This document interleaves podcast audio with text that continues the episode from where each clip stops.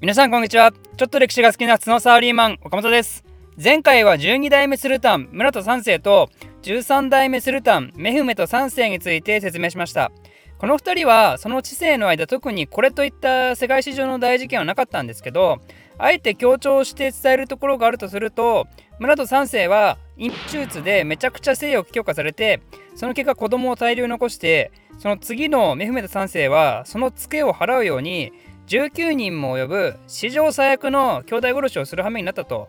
しかもメフメト3世はそれだけでなくつまらぬ疑心から長男を殺してしまってましたよね。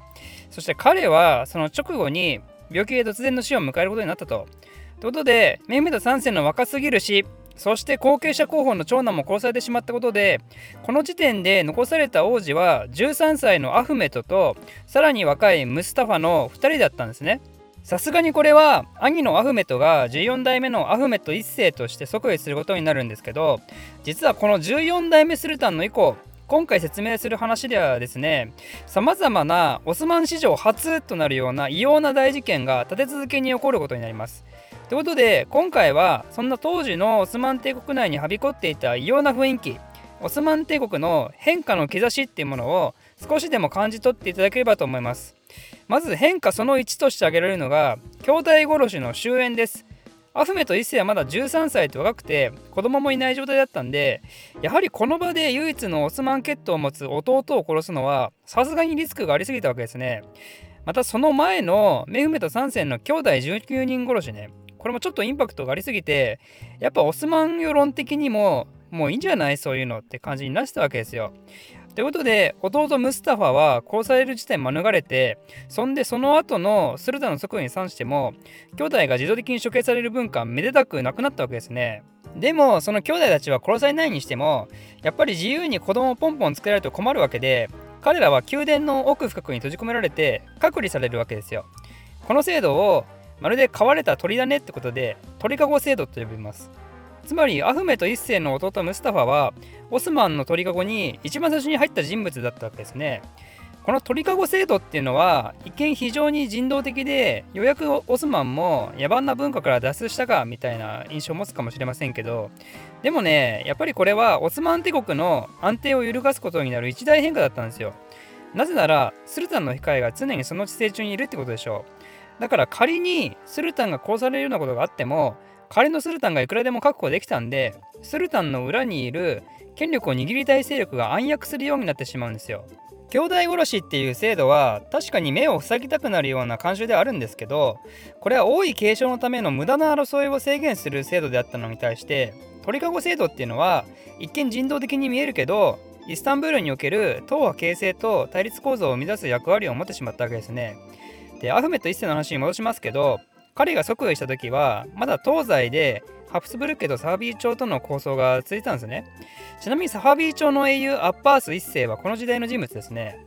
でアフメト1世の時代にこの2つの国とは一度和平を結んで戦争を終わらせます。だけど彼の時代は前回説明した国内の動乱であるジェラーリー反乱に悩まされるんですよね厳しい徴税に苦しんだ没落農民たちを中心として引き起こされた反乱ですね。なんでスルタンにとっては依然として苦しい状況が続いてたわけですけど苦しいのは反乱だけじゃなくて彼の胃痛もすごかったみたいでその胃痛が原因でなんとアフメト1世は27歳の若さで死んでしまいます。そしてその後継者で15代目のスルタンに即位した人物が鳥かご制度で命を救われていたあの弟のムスタファです。彼が15代目スルタンのムスタファ1世として即位することになりました。アフメト1世には子供がいたんですけどやはりアフメト1世がそもそも若いこともあってその子供もまだまだ子供なんですよ。なんで弟のムスタファがスルタンとして即位したと。つまりこれによって全スルタンの子供ではなく兄弟が即位するっていうこれまたオスマン史上初の事件が起きたわけですよ。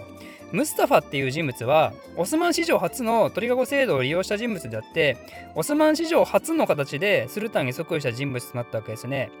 でもムスタファ一世はねちょっと心に闇を抱えていてなんとスルタンなんて私にはできないって言って わずか96日で自主退位をすることになります。ということで、その次の16代目スルタンには、今度はいよいよアフメト1世の息子が即位することになります。この時もわずか13歳くしくも父親のアフメと一世が即位した時と同じ年齢なわけですよそんな彼の名前はなんとオスマンあの伝説の建国者オスマン・ベイの名前を継ぐ人物で16代目にしてオスマン2世が登場することになったわけですね。そんな彼のあだ名は和光堂かー若いねって感じですね。つまり結構後先考えずオラオラしてたわけですよ。まあ、オスマンの名前は継ぐぐらいですからねオスマン2世ですからそのぐらいでもいいと私は思うんですけどでもそんなオラオラしてた性格のせいで彼の知性はとんでもない形で幕を閉じることになるんですねそれについてはまた後々説明するとしてまず彼がなぜ「カーわっかいね!」って言われることになったかっていうところから話すとやっぱ彼は、まあ、その文字通りね若かったからねまだ中学生でしたから舐められたくなかったんですよ周りにね。そんで操り人形になるのを避けるべく何かの偉業を見せて自分の威信を上げる必要があると。なんだかあの征服王メフメト2世を思い出しますね。彼もそんな感じでしたからね。メフメト2世はコンスタンティノープルの大包囲を実行したわけですけどオスマン2世はポーランドっていう国への遠征を図ることになります。なんでポーランドって思うかもしれませんけど実はこの当時黒海北岸にいたコサックっていうめっちゃ怖い武装騎馬集団がいてその人たちの対応にオスマン苦労したんですよね。でコサックを裏からサポートしたのがポーランド野郎であると。ってことでポーランドぶっ潰すって話になったわけなんですけどでもね実はそれってやっぱ単なる名目なような感じが私はしてあすみませんここから私のただの感想なんですけどね。あの実はポーランドって今の国を見るとあまりイメージできないかもしれませんけどこの時代においては欧州を代表する一大国家なんですよ。16世紀末まではあのヤゲボ朝っていうポーランドの黄金時代を迎えていてまさしく東欧の最強国家として君臨していてオスマン2世の時代の頃はヤゲボ朝はすでに断熱してはいたもののまだまだその影響力を残している時代だったんですよね。なんでかつての東欧の覇者ビザンツを倒したように東大の東欧の覇者ポーランドをぶっ倒したいっていうまさしく若気の至りとも言える野望が働いたのではないかと私は思うわけですよ。なぜなら和光堂ですからね和光堂の中の王ですから。しかも本人が沿線に赴くっていう申請を実施します。その時の彼の気分は間違いなくメフメト2世のコンスタンティノプル遠征もしくはスレーマン1世のウィーン包囲の再現で結果はというとこれは普通に負けます。まあ、や やっぱポーランド強いしね。しかもやっぱ遠いですよポーランドは。あの戦ってるうちに冬が近づいてきても諦めて帰ったって感じですね。でこんな感じで残念ながらポーランド衛星は失敗に終わったんですけど和光堂の若いアクションはそれだけにとどまらず次なる権威向上手段として考えたのがメッカの巡礼だったんですね。メッカ巡礼ついでに今のレバノンあたりでオスマン支配に抵抗する皇族をぶっ倒すと敬虔な宗教君主っていう側面と反乱者には力で叩きのめす強行君主っていう側面と2つの顔を見せることで尊敬を集めちゃうぜっていうプランだったわけですね。でもですね、その彼の周りはこのメッカ巡礼発言を受けてどう反応したかというと彼の全く良くしない方向へと向かってしまったんですよ。なんとオスマン2世っていうスルタンはシリアでイエニチェリに代わる新軍団の創設を目論んでてしかも首都をイスタンブールからエジプトのカイロに移す予定でいるのだとそういう根も葉もない噂が突然出てしまったんですよ。これはもうイエギチェリ軍団がめちゃくちゃ悪い意味で敏感に反応してしまったんですよね。イエギチリっていうのはこの時代はもう帝国内の一大勢力ですでにイスタンブールの商工業者との付き合いもかなり根深いものとなってきたんでイスタンブールから遷都するなんてのはありえないししかもイエギチェリに代わる新軍団を創設ってなんだ なんだお前イエギチェリのことを殺すつもりなんかこれってなってしまったんですよね。でもイエギチェリもイエギチェリでこの時代問題を抱えてたのは間違いなくてスレマン1世時代にはあの8000人ぐらいしかいなかったのがこの時代には4万近くまでイエギチェリは膨れ上がっててそんだけの人数がいると免税なんかのイエギチェリ特権を享受するだけで実際には戦に赴かない幽霊イエギチェリ部員がいることがね実際問題として上がっててそれに対してもオスマン2世は厳正に対処していたんですよ。つまりサボってるイエギチェリがいないように引き締め政策をしたと。そういうのもあってオスマン2世はもともとイギチェから人気がなかったんですよ。それに合わせる形でこんな噂が立ってしまったもんだからついにですね怒りに燃えるイエギチェリは一線を越えてしまったんですよね。つまりスルタンの処刑です。イエギチェリの放棄によってオスマン2世は処刑されてしまったんですよ。オスマン史上初の超一大事件ですよこれは。